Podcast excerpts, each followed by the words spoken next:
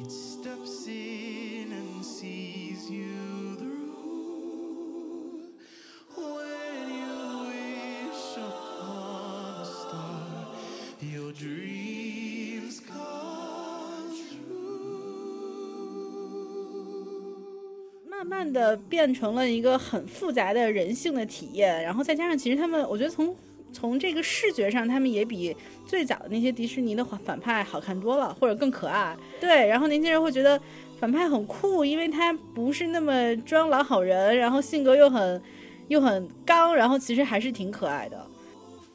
其实很多很多，我们现实当中或者影视剧当中很多很多的恶人，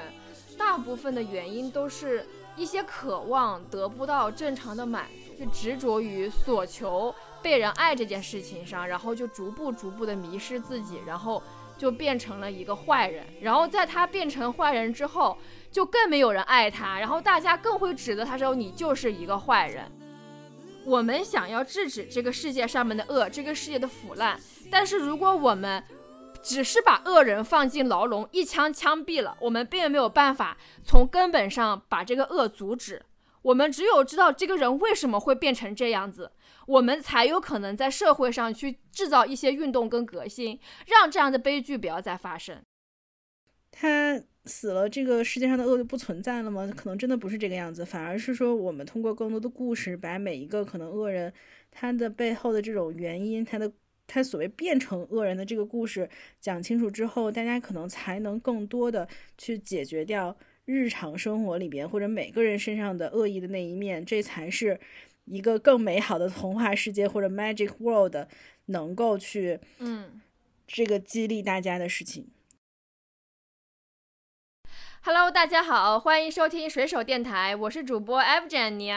大家好，我是主播水深。那我们今天可能更多的也很契合你的那个童话世界，就是因为我们今天要聊一聊迪士尼，特别是迪士尼里面的反派。当然，起因就是因为我非常羡慕、嫉妒、恨的看艾维吉尼亚去了上海迪士尼乐园，然后还看到看到了他这个看到了反派大游行，看到了穿着限定款的琳娜贝尔在那里跳他的限定舞蹈。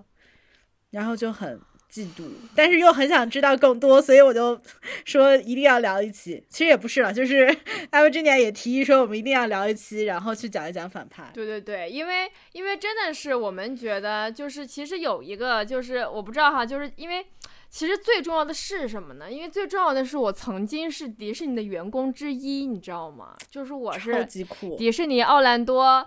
对，那个全球最大的迪士尼的员工之一，所以当时我在那个地方工作的时候呢，他们就有一个 term，呃，叫做 villains，就是迪士尼里面的那些恶人，而且他们还有就是选出，比如说四十大最佳的迪士尼恶人。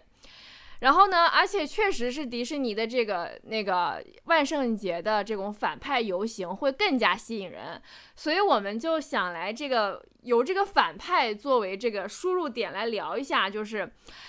首先，为什么说就是反派呢？他也是他在电影里面那么恶毒，对吧？你跟着这个剧情的推推进，你恨得牙痒痒。比如说迪士尼的后妈啦，对吧？小美人的乌苏拉啦，怎么这种？但是为什么他们就是闪闪惹人爱呢？为什么呢？为什么呢？奶奶，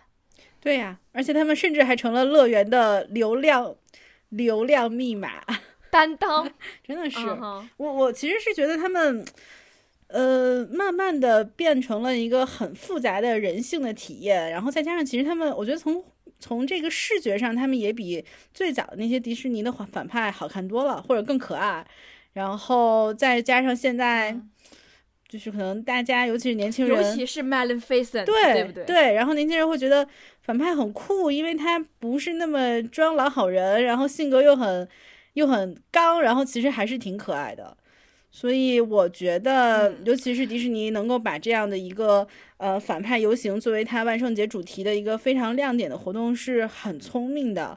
而且很好奇，你反派游行都看见谁了？火红的太阳刚出山，迪士尼走来了半边天。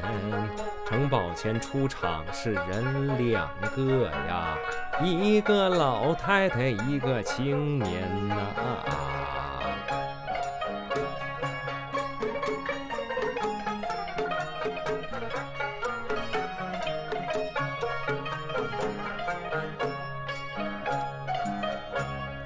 白雪她今年刚十五六岁呀，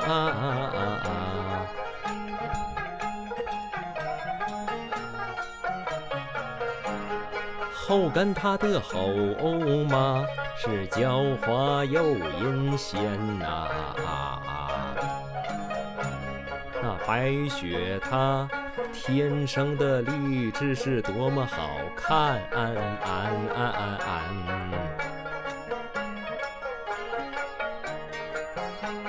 那一嗓门鸟都围着转。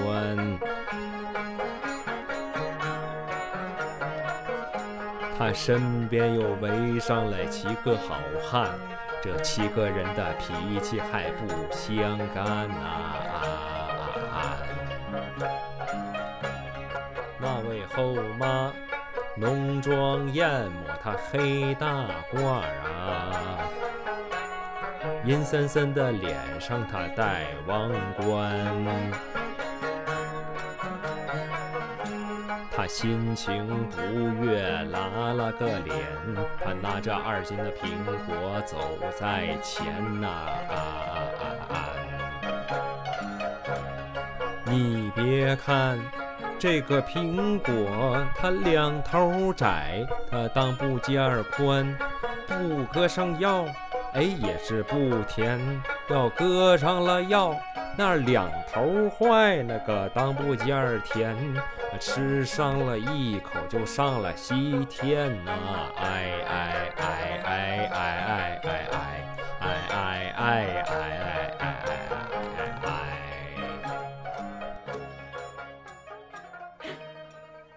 我反派游行，首先当然必须得有 Maleficent，就是玛丽嗯菲森，就是那个睡美人的那个头上长犄角的那个，就是那个那个叫什么？那个什么什么朱莉来着？呃，安吉丽娜·一下忘了朱莉，对对，她演那个角色，那个是全场大的嗨点。然后也有就是那个大家可能不知道哈，就大力士那部电影里面有一个哈德斯，就头上是蓝色火焰的那个，啊，然后对，然后那个是第二个，然后还看到了红心皇后，然然后还看到了乌苏拉，嗯，对，就是这些，就是当时出场的时候，就像前面，就以前啊，维尼小熊啊，什么小粉猪啊，大家都很开心。然后真的就是这个迪士尼反派出场，大家整个后面就沸腾了。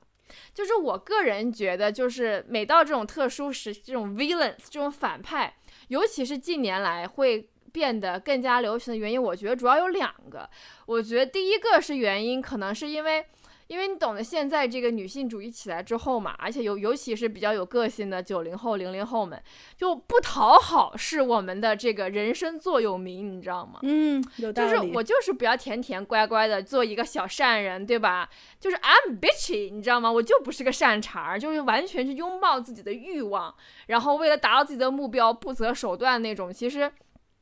在某种程度上来讲，就是他很他很他很能够。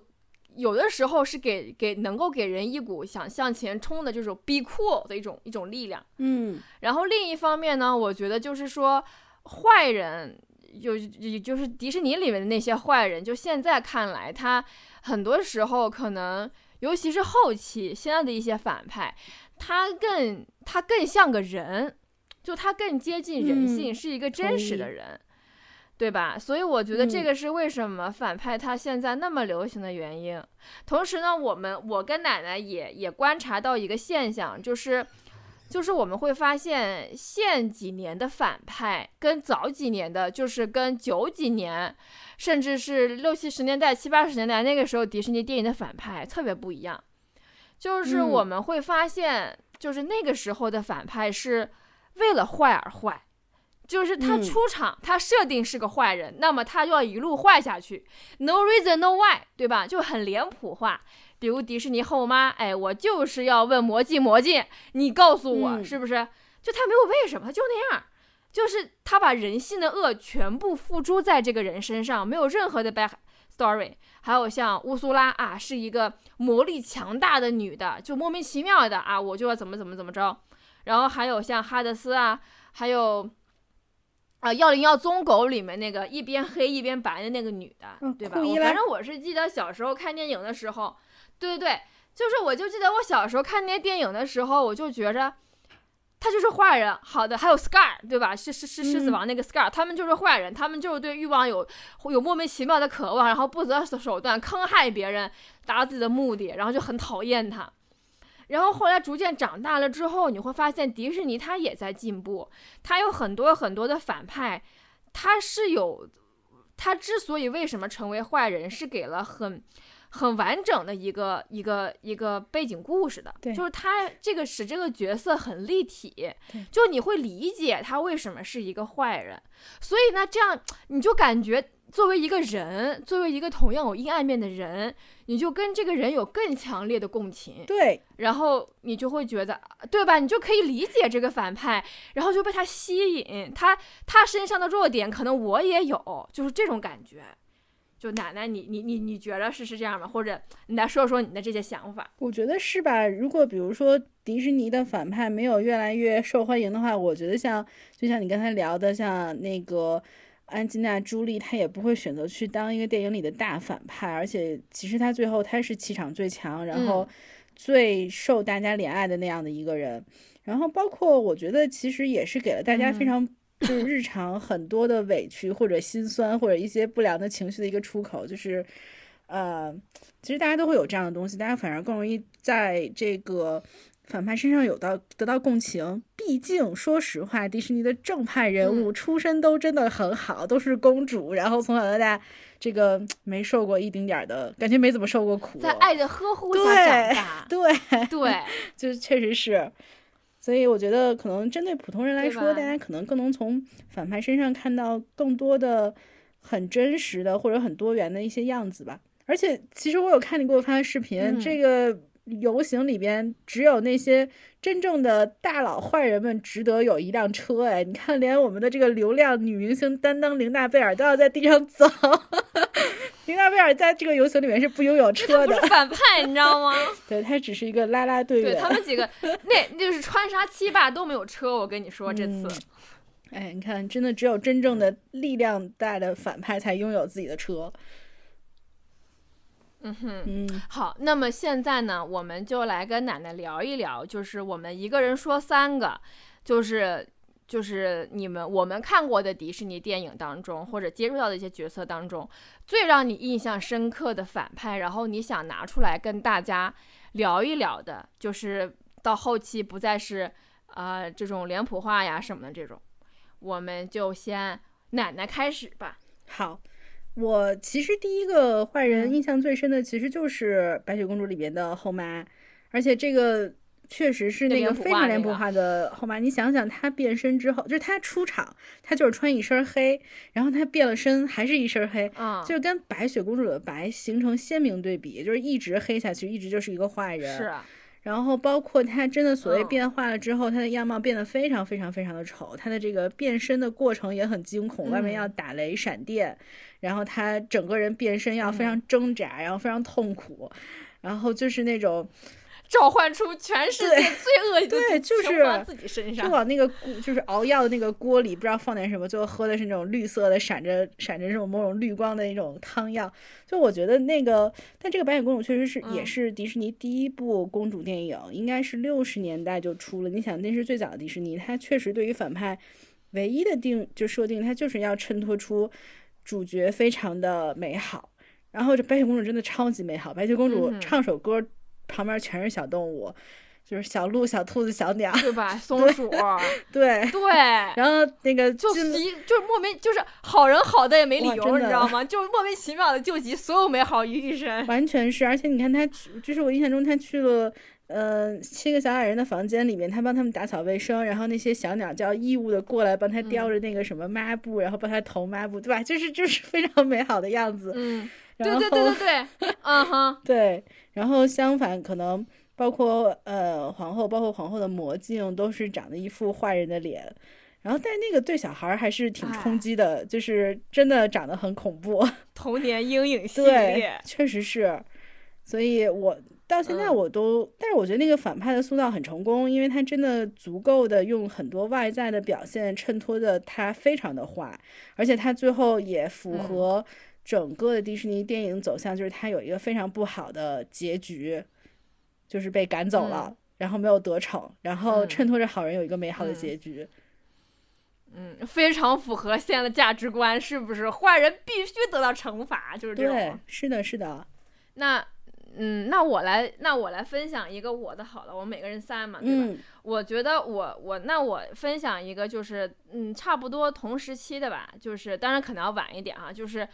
睡美人》里面的那个恶魔就是 Maleficent，后面拍了衍生剧叫《沉睡魔咒》嘛，对吧？就是嗯那个安吉拉朱朱莉演的那个角色。然后这个角色呢，就是我刚刚讲的那个，就是他他在早年间就是也就那样，但是后来专门拍了《沉睡魔咒》之后呢，我就觉得他就把我觉得想要表达那种坏人为什么是坏人，成为坏人那个背后故事讲的非常的清楚了。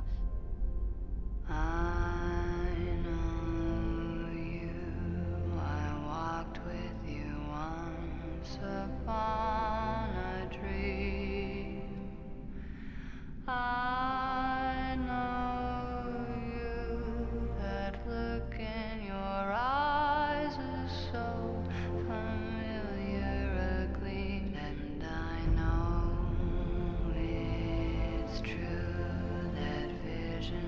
I sat and they see.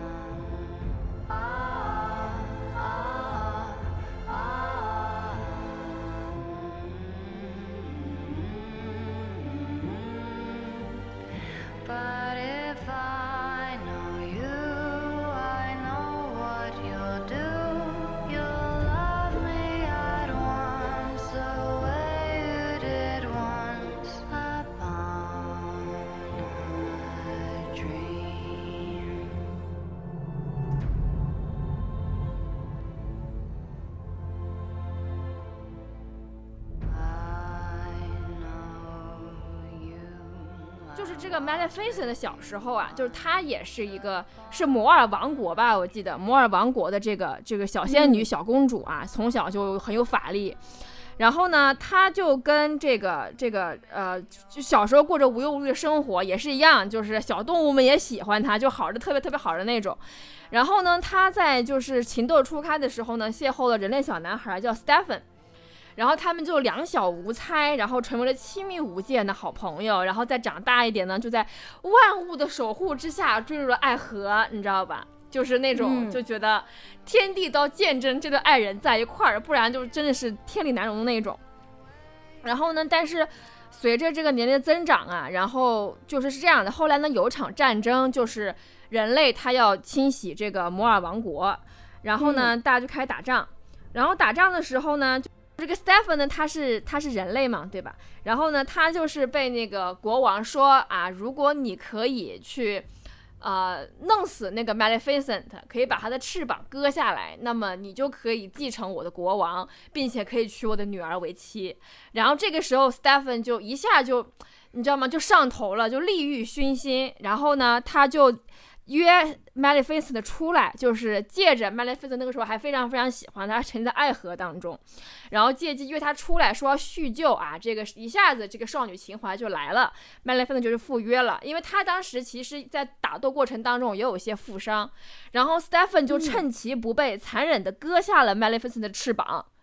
就你想，一个女生从小那种就是跟白雪公主一样美好，相信自己的爱人，然后有那样纯真的爱情，突然之间受到这样割掉自己翅膀的这种背叛，就一下子就肉体的痛苦跟心理创伤。就让这个 Maleficent 内心充满了仇恨，然后就变成了一个冷酷的魔女，然后从从此之后跟人类势不两立，然后就有了后面的故事，是为了复仇，然后他给 Stephen 的女儿艾洛公主下了沉睡魔咒，只有遇到真爱亲她才可以醒来的那一种，但他觉得世界上没有真爱，然后后面的几大都知道了，这个就是 Maleficent 的故事。然后这个为什么很喜欢这个反派呢？就是因为首先这个角色他本来自身就充满了女性的力量，然后他变成坏人的原因呢，也非常非常的能够被人们所理解。太理解了。他在讲这个故这事的时候，里边那特别能坏人根本够就是那男的，对不对？这那男的才是那真坏人。对吧对？Stephen 是反派，三分是三分是魔对，头。所以你说你要搁任何一个人看见这个，他的对吧？他的愤怒都是随随着这个 Maleficent 一起就这么起来了。就是搁谁，我不得把他的女儿下这魔咒？对，而且我现在甚至觉得说有最后那嗯个一定要找一个爱他的人亲吻他，甚至是在保护睡美人，因为他就是爱上了一个不爱他的人，他没有检验成功，所以他才有就是没丢失了他的翅膀。哎，对吧所以我觉得这件事情叫 karma 嘛。所以我真的是觉得我我我很喜欢这个反派，这个也是原因之一。另一方面，我觉得这个充分的，我觉得充分的让人们意识到，就是就是世界不是非黑即白，就是不是他是坏人，他就是罪该万死，要把他打入深渊，你就要声讨他，就要讨伐他。就是我们其实可以尝试理解一下这背后的原因，就是他，我觉得迪士尼后面在做的事情是不断的让别人明白，坏人不是一个 pure，就是完完全全的纯的就好不了的与生俱来这种坏人。对，所以这个我觉得是是是迪士尼的一个在在革新自己，在去重新思考自己设计反派的这样一个思路的一个一个作品，所以我非常非常喜欢这个反派，而且这个反派真的是太帅了，嗯，这就是我想分享。真的，我觉得同为穿黑衣服的坏女人，她这个安吉娜·朱莉的角色俨然比 白雪公主的妈妈时尚多了。你看那身造型多美！对吧？对吧？真的，迪士尼游行的时候，他一出场，全场真的他是最高，他是所有的坏人里面，他因为真的很美，就是那种疯批疯批美人。行，我说完了。哎，我还挺好奇，这个游行的时候，这个角色的扮演者本身就是外国人吗？是是外国人，颧骨也很高那应该，还真是。他选的很贴奶奶，你你想分享的第二第第二个第二到你对，第二个其实我觉得也是跟就是想得到爱但没有得到是很像的这样的一个背景。然后他是《玩具总动员》第四嗯部里边有一个叫 Gabby Gabby 的一个洋娃娃，其实我觉得《玩具总动员》本身嗯有一些，就是中间，比如说第三部里边的草莓熊，它也是类似这样的角色。那第四部里边，盖比盖比，他是在一个嗯旧、旧物店里边，然后他非常偶然的看到了警长乌迪，然后胡迪，然后胡迪他身上其实是有一个发音盒，可以发出嗯声音。然后盖比盖比其实也是按美国的六七十年代那种老的玩具去创造的角色，所以他也是一个他在古董店嘛，他是很嗯老的一个角色，他没有声音了，他需要有一个那样的盒子，这样的话，他觉得他有了嗯盒子，他变成了一个呃完好的。很美好的一个玩具之后，就会有小朋友对把他带回家。而且你知道 Gaby Gaby 他的这个台词是什么嗯吗？在他他台词是 I love you, do you love me？、嗯然后 Will you play with me？就是我爱你，你哦能爱我吗？然后你能跟我玩吗？你就你看这个，这是一个很可爱的，这个反派 反派的好有理由啊！就是感觉还挺还挺难嗯过的。然后当然最后他没有，就他肯定没有成功的把男主带有光环的男主角的这种发音和。呃，抢走，但他还是在一个那种 carnival 嘉年华上碰到了一个喜欢他的小女孩，把他带走了。然后这个就是整个 Gabby Gabby 的嗯一个故事吧。但是我觉得他在这个里边，他的嗯反派角色其实还挺，呃，就挺明显的，因为他一直在创造各种各样的这种嗯。困难，然后去让这个胡迪没有办法从那个旧货店里边逃出去，然后逃到他的小主人身边，而且他是他身边养了一群。那种嗯。长得很恐怖的，像提线木偶的男男男孩子，然后在帮他各种各样的追随对他，给他为非作歹，就歹那，种那个木偶真的很像恐怖电影里的木偶，所以还是挺有反派，对挺有反派反派那个劲儿的。嗯，我我对他印象很深，其实就是这样，就是这个反派还是很很很就是什么很丰满嘛，这个这个整个的性格，他其实到最后。他因为一个，我觉得他是因为一个很好初衷，就是他希望自己有一个爱他的小主人，然后他很喜欢被爱，但是可能他的这个方式方法并不嗯好，可能也是太执念了，所以他中间嗯做的行为并不好。但我觉得到最后很开心，是这个电影给了他一个很美好的结局，嗯所以这个是我印象很深的这个反派，而且包嗯括我也觉得很同意你的，就是它嗯是迪士尼近期的一个电影，他也能够给他更多的这样的一个关于坏人是如何成长和走到现在的这种更多的这种啊、这种内容去讲他自己的故事。嗯。我觉得，呃我记得那个就是《玩具总动员四》的时候，那部电影，当时我是跟你还有一几个别的我们共同朋友一、嗯一一块儿去看的。就我记得我们当时看完就觉得哇哇，皮克斯成长了。是的，相当成长了，而且包括、嗯、因为其实、你说。对对对，因为嗯，你说你你你说你说，然后我就是想说，这里边还创造了我近年非常喜爱的另外一个女性角色，就是那个牧羊女。她最终决定，嗯，不需要主人的爱，我自己爱我自己，然后就变成了一个流浪天涯的一个女战士。嗯哼，嗯真的就是就是就是他那种就是截然相反，就是他在讲当同样面对被主人抛弃的时候，牧羊他的选择是什么样的，对吧？他那个时候还他手摔碎了嘛，嗯然后他还冷静的安慰胡迪说：“Don't worry, it happen all the time。”然后就把自己的手给给给给弄好了。然后他站在游乐场的这个旋转木马顶棚上眺望，他说：“拥有了这一切，谁还想要一个 kid 的世界呢？”对吧？然后同时他引进了一个新的角色，就就他不会再有脸谱化的好人跟坏人，是就是他说 Gabby 他是一个没有，他从来没有过一个小孩儿，他也不享受古董店、游乐场里面那种像牧羊女那样很享受这种自由的人生。他就是想有一个小孩给他带来温暖，他想要回到一个就是玩具该有的舒适区，所以他就是其实很多很多我们现实当中或者影视剧当中很多很多的恶人，大部分的原因都是。一些渴望得不到正常的满足，然后逐渐走向疯批和歇斯底里。嗯就很多情况下，他就是因为在不断的、不断的、不断的去执着于所求被人爱这件事情上，然后就逐步、逐步的迷失自己，然后就变成了一个坏人。然后在他变成坏人之后，就更没有人爱他，然后大家更会指责他说你就是一个坏人，真的，对吧？就像我们看那个电影，你就是一个坏人，然后他就更觉得这个世界没有人爱他，然后就越走越远。所以其实我讲到这个，刚好我觉得可以 echo 对应这个反派的呢，是那个《爱丽丝》里面的红心皇后。嗯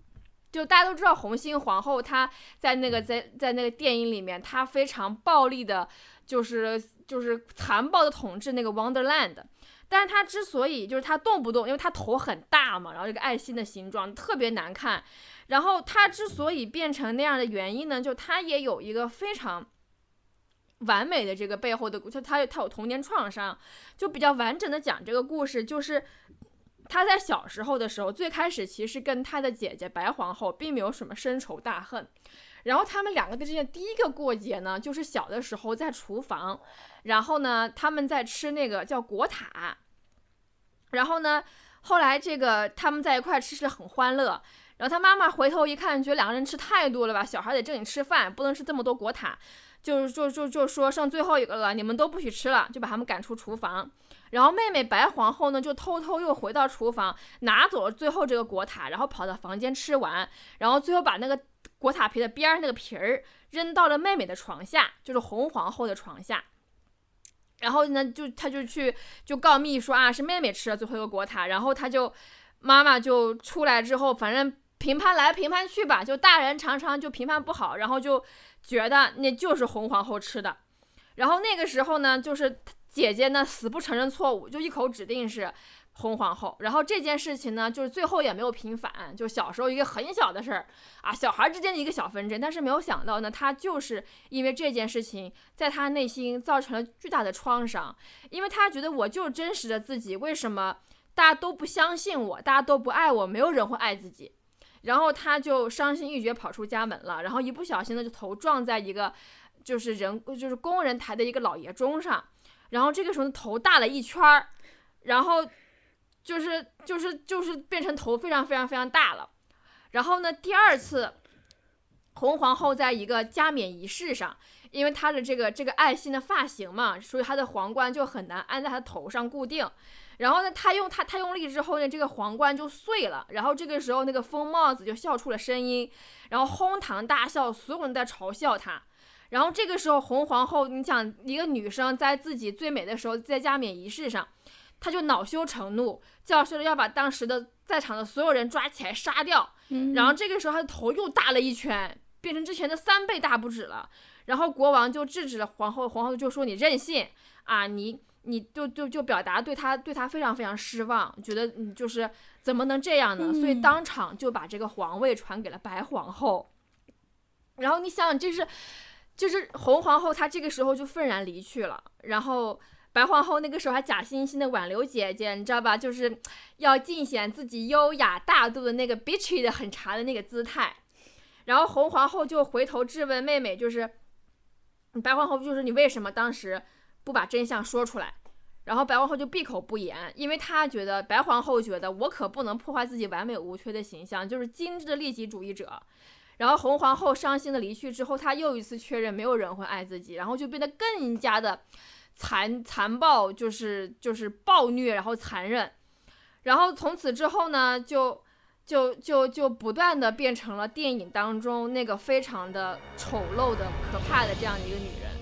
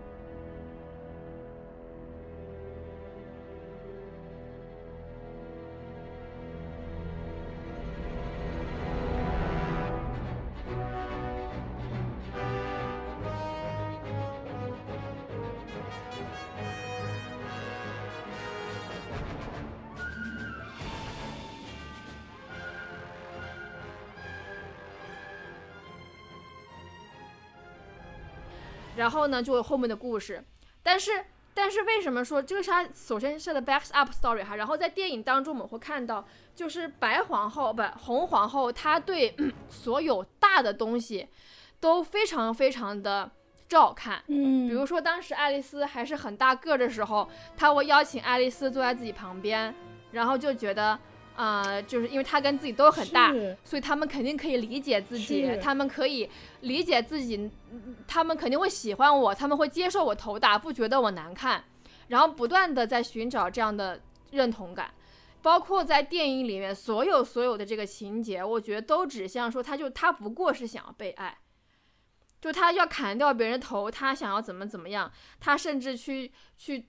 做各种的事情，看起来非常非常的离谱，但他其实都不过是想要被爱而已。所以这个就刚好跟你刚刚分享那个盖比盖比的故事非常非常的贴合，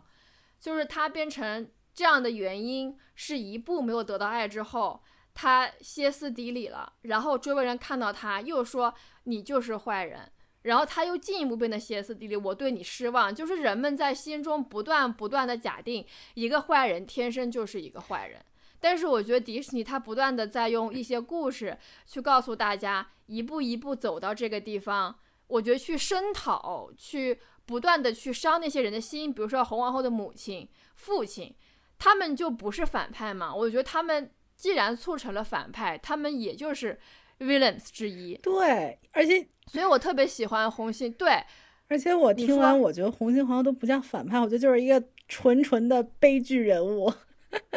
太难过了。关键是我觉得他这一点，他另外一点，我觉得非常难过的一点是，他其实是被一个大家都认为是好人的人给伤害，且让他变成了坏人。我觉得这件事儿就更，嗯，就就就像你说的，白皇后真的很差，就是他把自己树立成一个那种好人的人设，然后去哪里都善良，然后体贴别人，但事实上他内心不是这样的。然后他甚至还嗯逼、逼的自己的这个同胞姐妹变成了一个大家都认为是坏人的人，可能甚至是为了凸显自己的好。嗯，我觉得这简直太悲剧了。更悲剧的是，除了人针对他，连世界都对他这么不好，让他头一直在变大。对，所以促成这个反派的是什么？那这个世界上对他做那人，他不是恶人吗？他们就是恶人。其实我非常能够理解红皇后，是因为我在现实生活当中就是说白了就是比较真实的性格，然后就是非常的直接，非常的 sharp，就是他们就经常说 sharp as katana 嘛，就是就是这样的一个人。嗯，但是这种性格就是用老人话说会比较容易吃亏，因为那些可能你可能有的时候是真心想为一个人好，你真心做一件事情，但你在很多情况下你就是比不过那些假惺惺的，但是做着非常高雅，看起来非常的体面，然后，就是就是。对，然后在这个情况下，我我我觉得我我虽然说没有缺爱过，但是我真的我经常直到现在工作当中，我还是会有那样的失望跟跟跟不甘心，就是明明我是好人，他是坏人。对，但为什么大家就不能够看到这件事情真的本质是什么？就像红皇后，她就是没有人看到，她是一个一个一个一个一个，她姐姐是一个超级无大恶人，而且这个恶人是没有人相信的那一种。是的，而且我觉得他被就是，但凡跟他接触人，可能已经提前都预设了他是一个坏人，然后这个东西不基于可能你跟他的这种交流，或者是跟他的一些认知，而是基于很多别人的判断。我觉得这也真的非常无辜，甚至是基于那颗大头，头大怎么了？我我觉得还是挺好看的，在他那个电影里边。哎，其实就是他不是一个很普通或者很正常人，他可能某种程度上显得非常的 special，但这种 special 就变成了他可能是坏人的这样的一个前提。然后我觉得这个非常无辜。我觉得如果我是红皇后，那还 Wonderlands 被我统治，我觉得我整个地球都要炸掉了，凭什么这么对我？对不对？所以我真的是觉得，我觉得包括比如说，他他他，而且就后来在很多情况下，就是他以为的爱情其实也只是虚伪，就是他就是那种很傻很天真，觉得觉得觉得一切事情就是我 being real 就可以有一个好的结果，我真诚，我真实，我一心要要做好的事情，我就会就会得到爱。就但是他最后一次一次失望，所以他就变成了最后那样的情况，并且其实他最后，呃，他掌握了主权，然后可以对白皇后下毒手的时候，他其实并没有那么做。所以我觉得就就这样来讲，他其实内心是一个是一个善良的人，所以他他迪士尼他在讲讲述这些事情的时候，就非常明确的体现了说。一个一个善人是如何，就是一个正常的人是如何一步一步走到现在，让人们去反思我们自己在生活当中去如何评判身边的人，其实需要谨慎做的一件事情。太对了，那他真的太值得有一辆车了，真好。我觉得我应该也去看一看这个故事。我听你讲完之后，我真的觉得太憋屈了。是不是？赶紧哎，，Alice Wonderland 看起来。是啊，嗯，那你来说说你你还有要分享的第三个。哦，第三个就真的是我前段时间我又重新看那个《疯狂动物城》，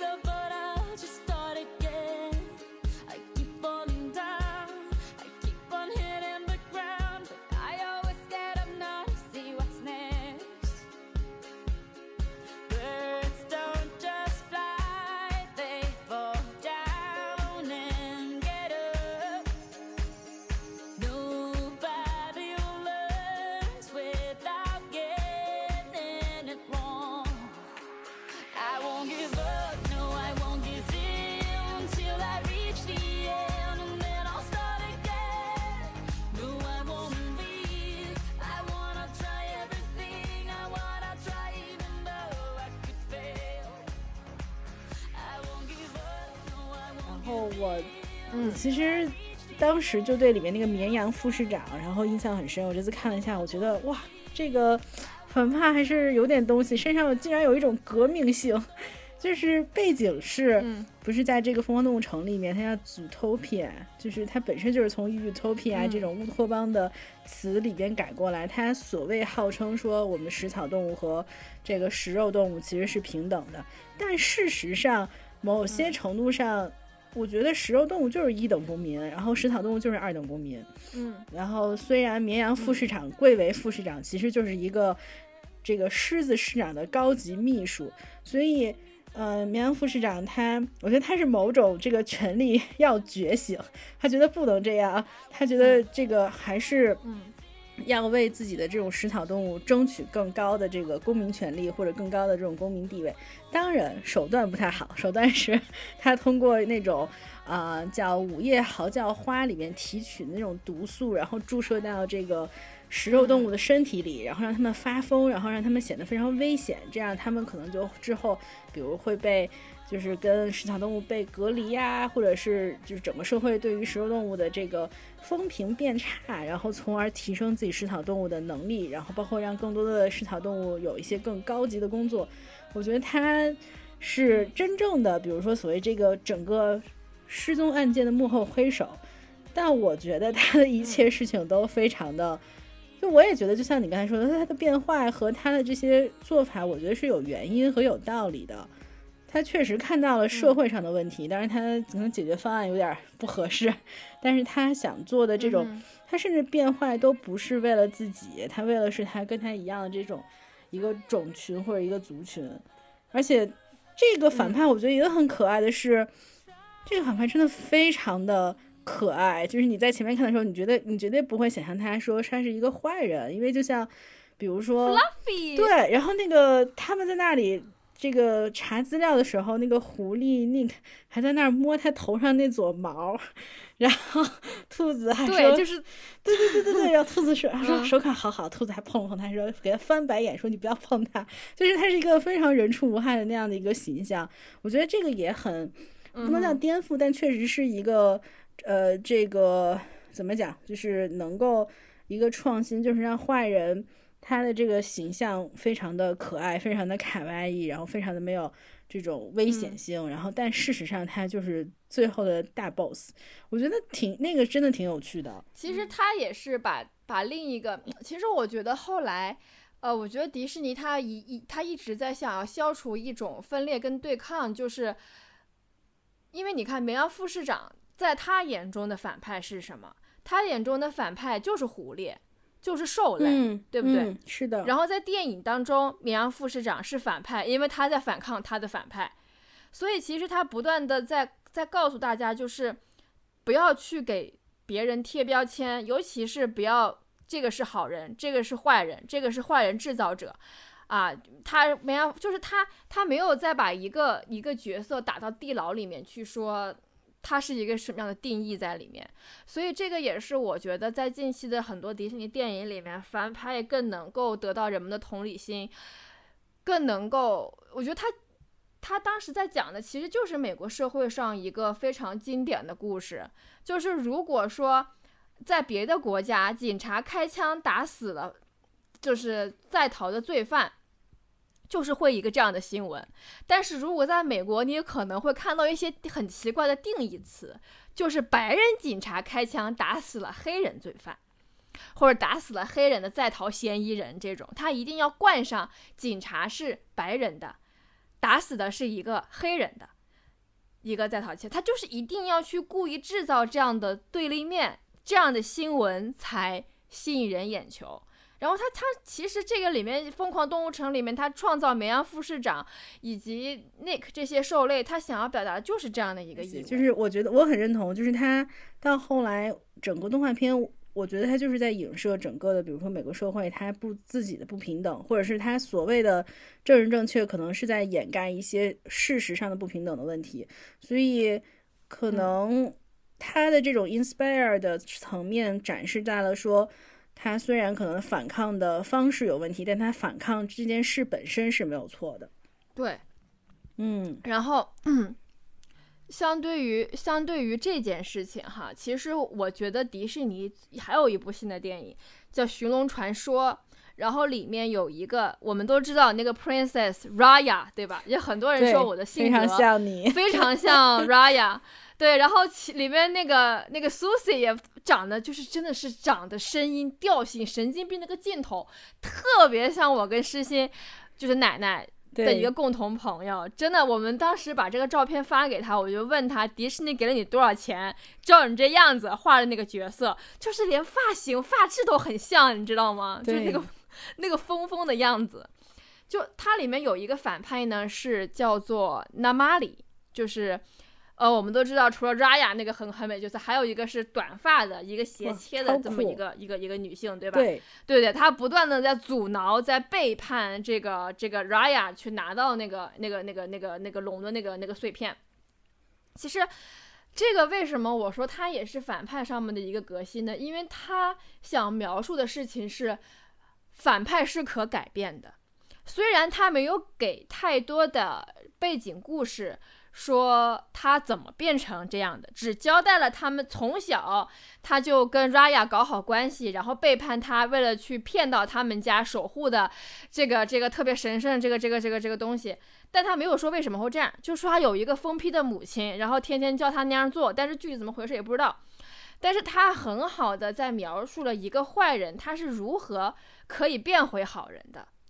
因为这个 Prin Princess Namali 他由一个坏人的最后在跟大家一起战斗，他跟 Raya 最后是携手了，在拯救整个这几个岛的这些族民们，然后让大家把龙召唤回来，让大家没有被这个黑暗的势力所吞没。就他不管是因为什么事情感化的吧，就不能说感化这个词，他因为什么事情改变的，但他可以有一个 turning point，就是坏人不是要一路坏下去。他不是没有理由的坏，同时他没有必要一路坏下去。当他碰到了合适的人，用正确的方式去拥抱他，去跟他进行交流互动，他看到了一些好的事情之后，他可以变回好人，并且可以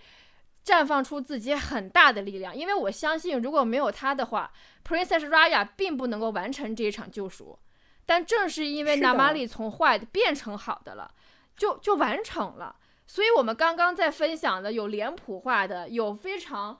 呃，就是闭环的逻辑，他为什么成为那个样子？同样，他也塑造了一个坏人，他最终可以变成一股很好的正向力量。所以，这个是我特别想要在这个节目里面分享的这个反派，以及我也很喜欢的一个反派之一，因为是真挺酷的。啊，还有一个什么，就是我记得当时那个南玛里它的坐骑是一只树猫，你记得吗？那个猫非常的酷，嗯，长得有点像舍利。是的。这么一说，我感觉好像很久没有看过公主电影了。然后，以及最新的是那一部，啊、黑人演员担当主角的小美人鱼，可能是最新要出来的那部电影了。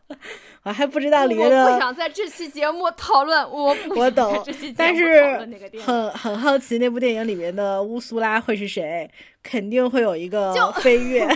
乌苏拉 找一个白人来演，你说吧，对不对？就是那样。你知道为什么？这就相当于让一个黑人来演孙悟空，让白人来演猪八戒。你说这《西游记》还能看吗？就不能吧？因为按道理应该黄种人演所有的角色。对，是吧？就嗯哎，算了，行，这个打住，打住，打住啊！这个我今天不想到那个方向去。然后我想，我想，我想要讲的事情就是，就奶奶之前应该是我问过了，没有看，就是这部这部剧，就是台湾我们刚刚讲的所有的反派，都让我想起一部二零一九年台湾拍的一部特别特别棒的台剧，就是贾静雯演的，叫做《我们与恶的距离》。然后这部剧讲的是什么呢？它讲的是一个无差别杀人事件延伸出几个家庭之间不同立场、不同参与者的故事。它首先剧情简介打出来第一行就是：到底什么是好人，什么是坏人，有标准答案吗？然后这个故事呢，就是指上来就是一场杀人案，一场巨大的杀人案，有一个男的，有一个精神病患者，他无差别的杀了很多很多人，然后就是让大家感到就是精神病就是恶人，精神病就是不能接触的。我不希望我生活的区域里面有精神病，就导致社会上有这样的一个一个情形，因为精神病会随意伤人，精神病会造成不堪的社会后果，它是一个最大的社会不稳定因因素。因为这场无差别的杀人案造成了这样的一个社会舆论现象。然后呢，这个杀人犯刚好杀了这个部剧的另一个主角，就是是一个呃电视台的主编，就总导演吧，一个新闻总导演，把他的一一双儿女都杀死了。你想，这个主啊编他掌握着媒体的很大的一个出口，你想想他会多恨这个杀人案？当他在报道这个新闻的时候，会是怎样的一个舆论走向？然后，这个杀人犯的妹妹就是这个主编的实习生，就是这个主导演的实习生。哇，但是他一直这个实习生知道自己的哥哥杀死了他的一一双儿女，但是这个实习生他不敢说，他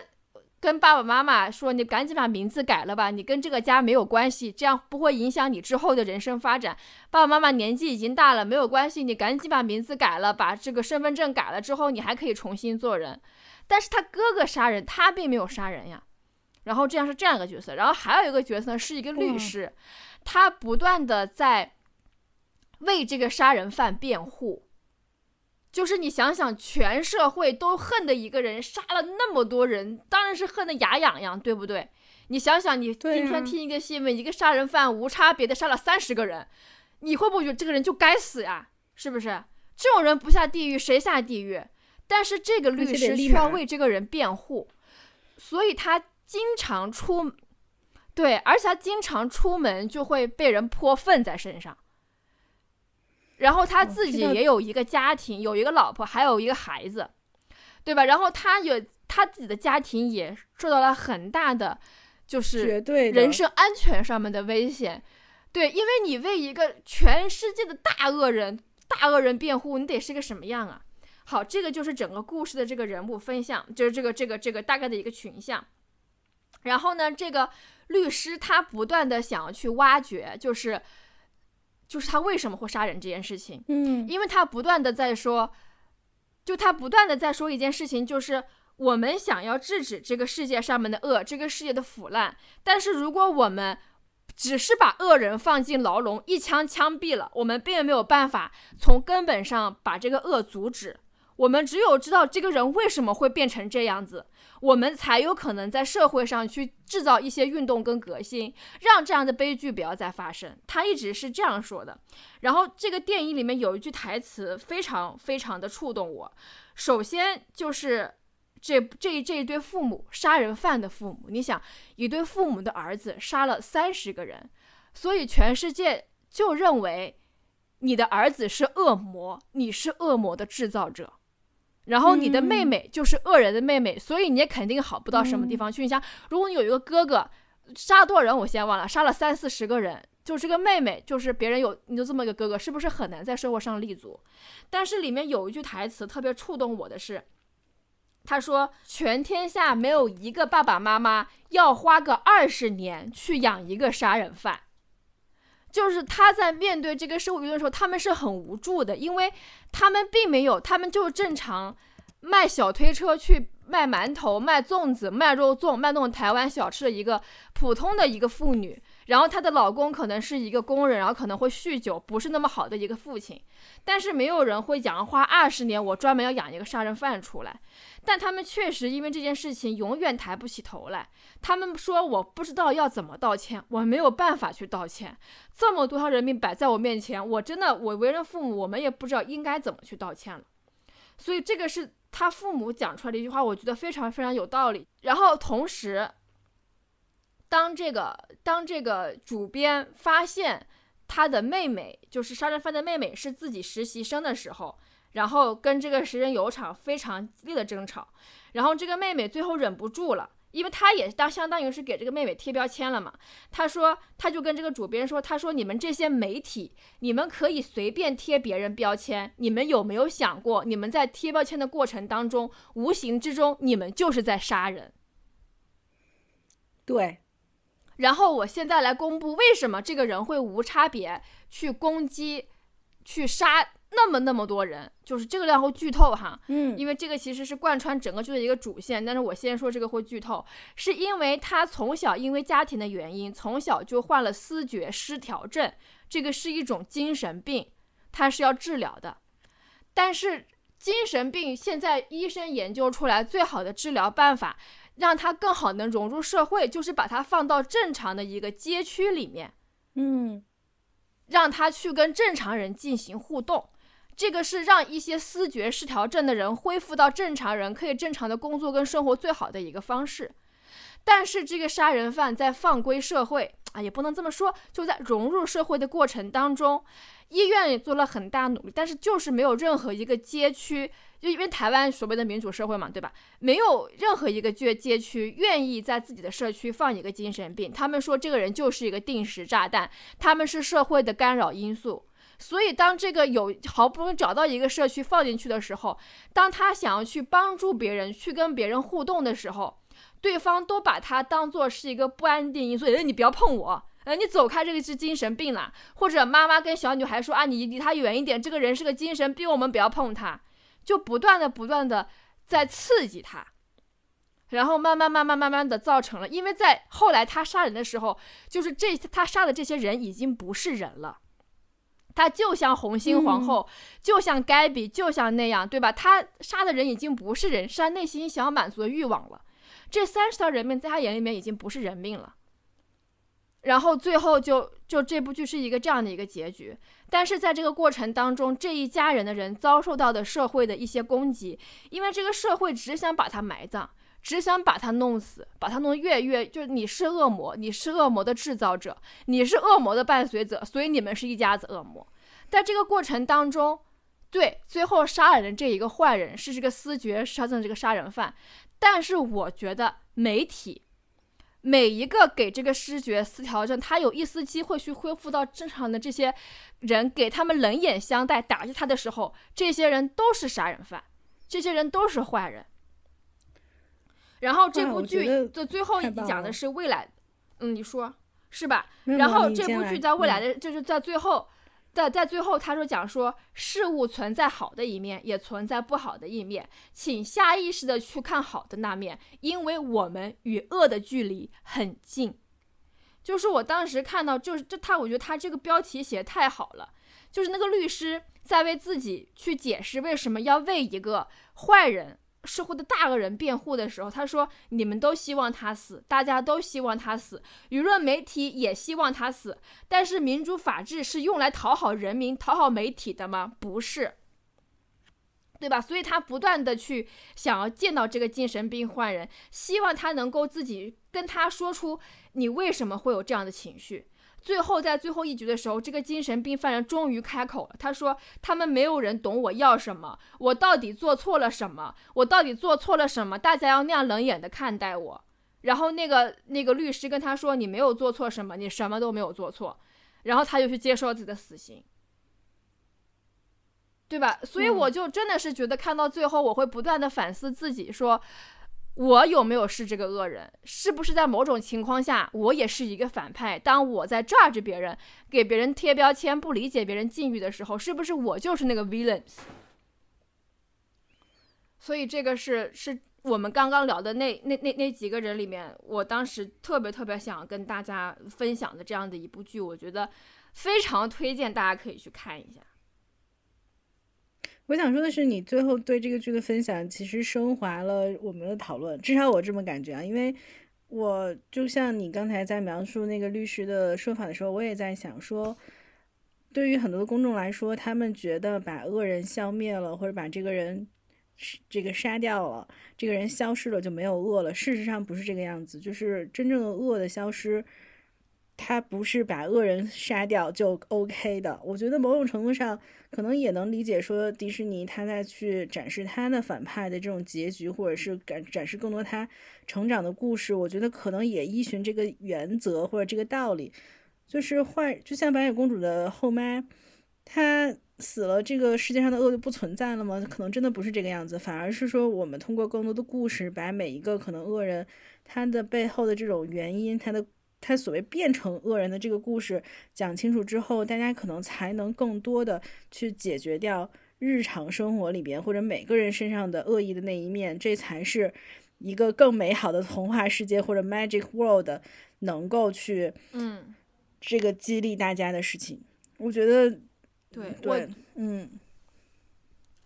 后来，后来这部剧最后的未来世界哈，就是乔安这个自己的一双子女被杀死的这个主编，他最后专门去报道这些思觉失调症他们的故事，他用嗯自己的话筒、自己的镜头、自己的新闻报道、自己的 channel 去让大家接受这个人群。他从一个曾经任意给别人贴标签要快快快效率的媒体，变成了一个想要为这帮人发生的这样的一个人。同时，这一双父母他们自己觉得为了赎罪，他们也不断的在社区里面去支持那些思觉失调症的人，可以重新就是融入到正常的人类社区里面来。就是他们有的时候会是自发的去做义工，就是带这些有思觉失调症的人去打篮球，跟正常小孩打篮球，在旁边给他递水、擦汗，跟他们互动，让他们感到这个世界并没有就是怎么怎么排斥他，或者是冷眼看待他。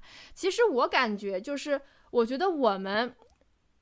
去看待迪士尼的反派也好，还是我们如何。去杜绝自己变成一把杀手锏的一个最重要的事情，就是我们要意识到所有事情都有恶的一面。我们要承嗯认生而为人，作为一个真实的人，就是有愤怒、嫉妒，对吧？你还没有皈依佛教，那么就是有贪嗔痴。我们只是在尽可能一个凡人的凡人的这个肉体里面跟这些事情做斗争。那既然我们有恶，别人也有恶。所以我觉得还是要尽可能的去看到好的另另一面，并且给予双方以理解。我觉得这是人性。我觉得，我觉得少给别人贴标签，少少去榨制别人，说啊他好做作啊这个人有病，我觉得就会好很多。是的，我特别认同，而且我还在做功课的时候，其实也看了看那个迪士尼的自己的 CSR 的报告，我我还挺嗯震惊的。你看他的 CSR 报告的这个最重要的信息，或者他认为自己最大社会嗯责任，他叫 Inspiring a Better World Through the Power of Stories，就是我要通过故事的力量来去呃影响，然后让世界变成一个更好的世界。我觉得对，某种程度上，他对于反派的这种塑造，或者他对于整个故事的陈述，是在这样做的。他展示了更多的这种世界的复杂性和这种人的复杂性，但是他没有给很多的所谓的判断，或者他帮助他的这个受众去更多的思考，说这个人为什么变成了一个所谓的坏人。嗯，他自己不是说嘛，他自己这个他的 mission 嘛是 inspiring a better world through the power of stories。然后我在看他 CS 报告的时候，它上面写着他的 focus area 就是它的专注区域，首先是 word of be word of belonging，就是社会的包容性。就是嗯多样性、平等跟包容，跟任何人我都可以理解。然后还有呢，word imbalance 就是环境的可持续发展。对，还有就是 word of hope，就是指社区。他希望这个社区是能够给大家带来舒适的、积极向上的和快乐的，给到这个社区里面，给到这些小朋友。然后他，我觉得怎么讲呢？这个就是我们这个节目的一个特点，就是看这个世界是从两个 ESG 从业者，或者是从社会责任从业者也好，或者说碳相关从去看待这个世界的时候，总是会去把对方的 ESG、CSR 报告拿出来看一下。这个其实也是我们看待社会的一个惯性。所以我觉得迪士尼它是有通过自己切实的这个内容，还有自己所精专的这个领域，去不断的去实现自己的这方面的这个他们希望实现的社会责任的。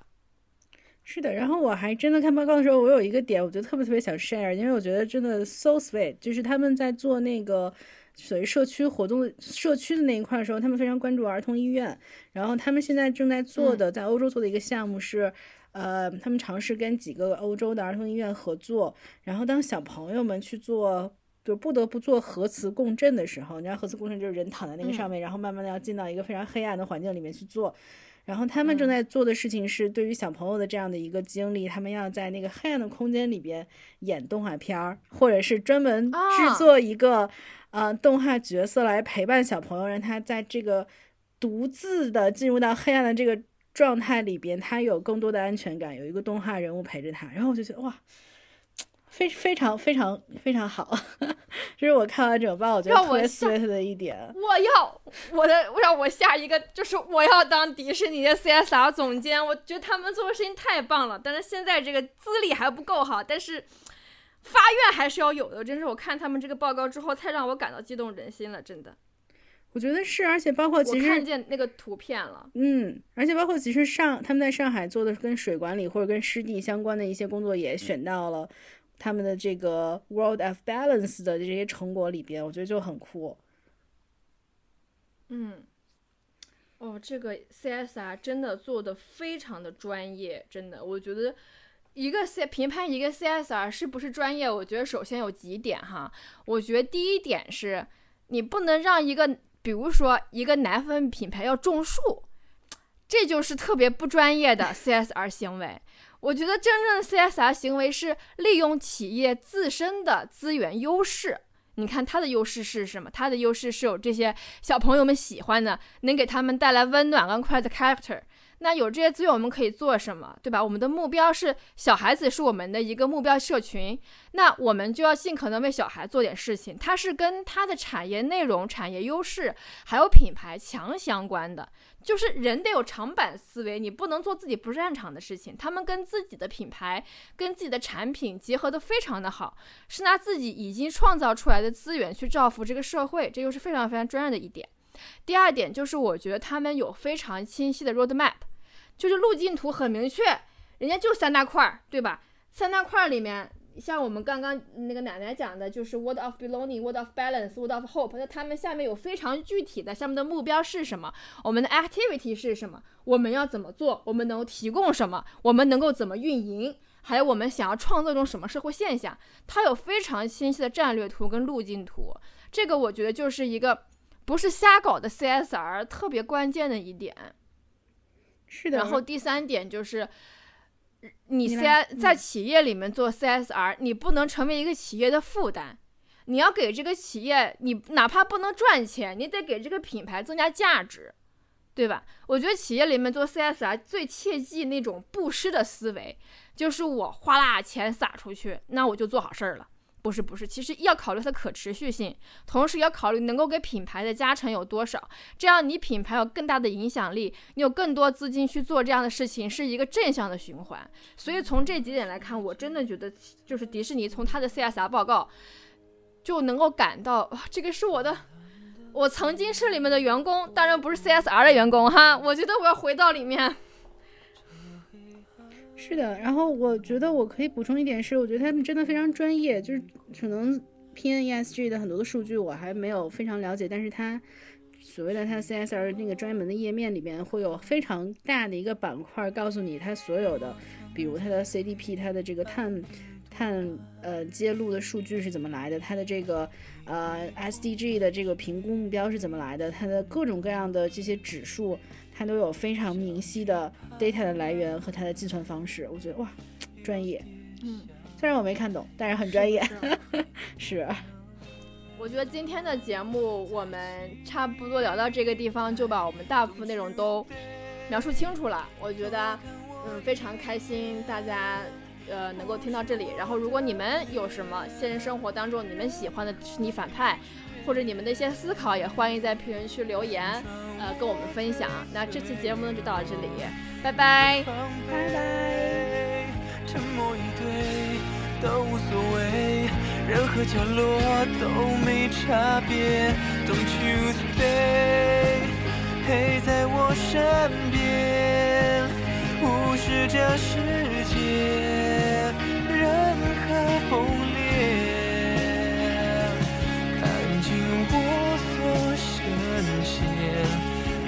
永远，让我感觉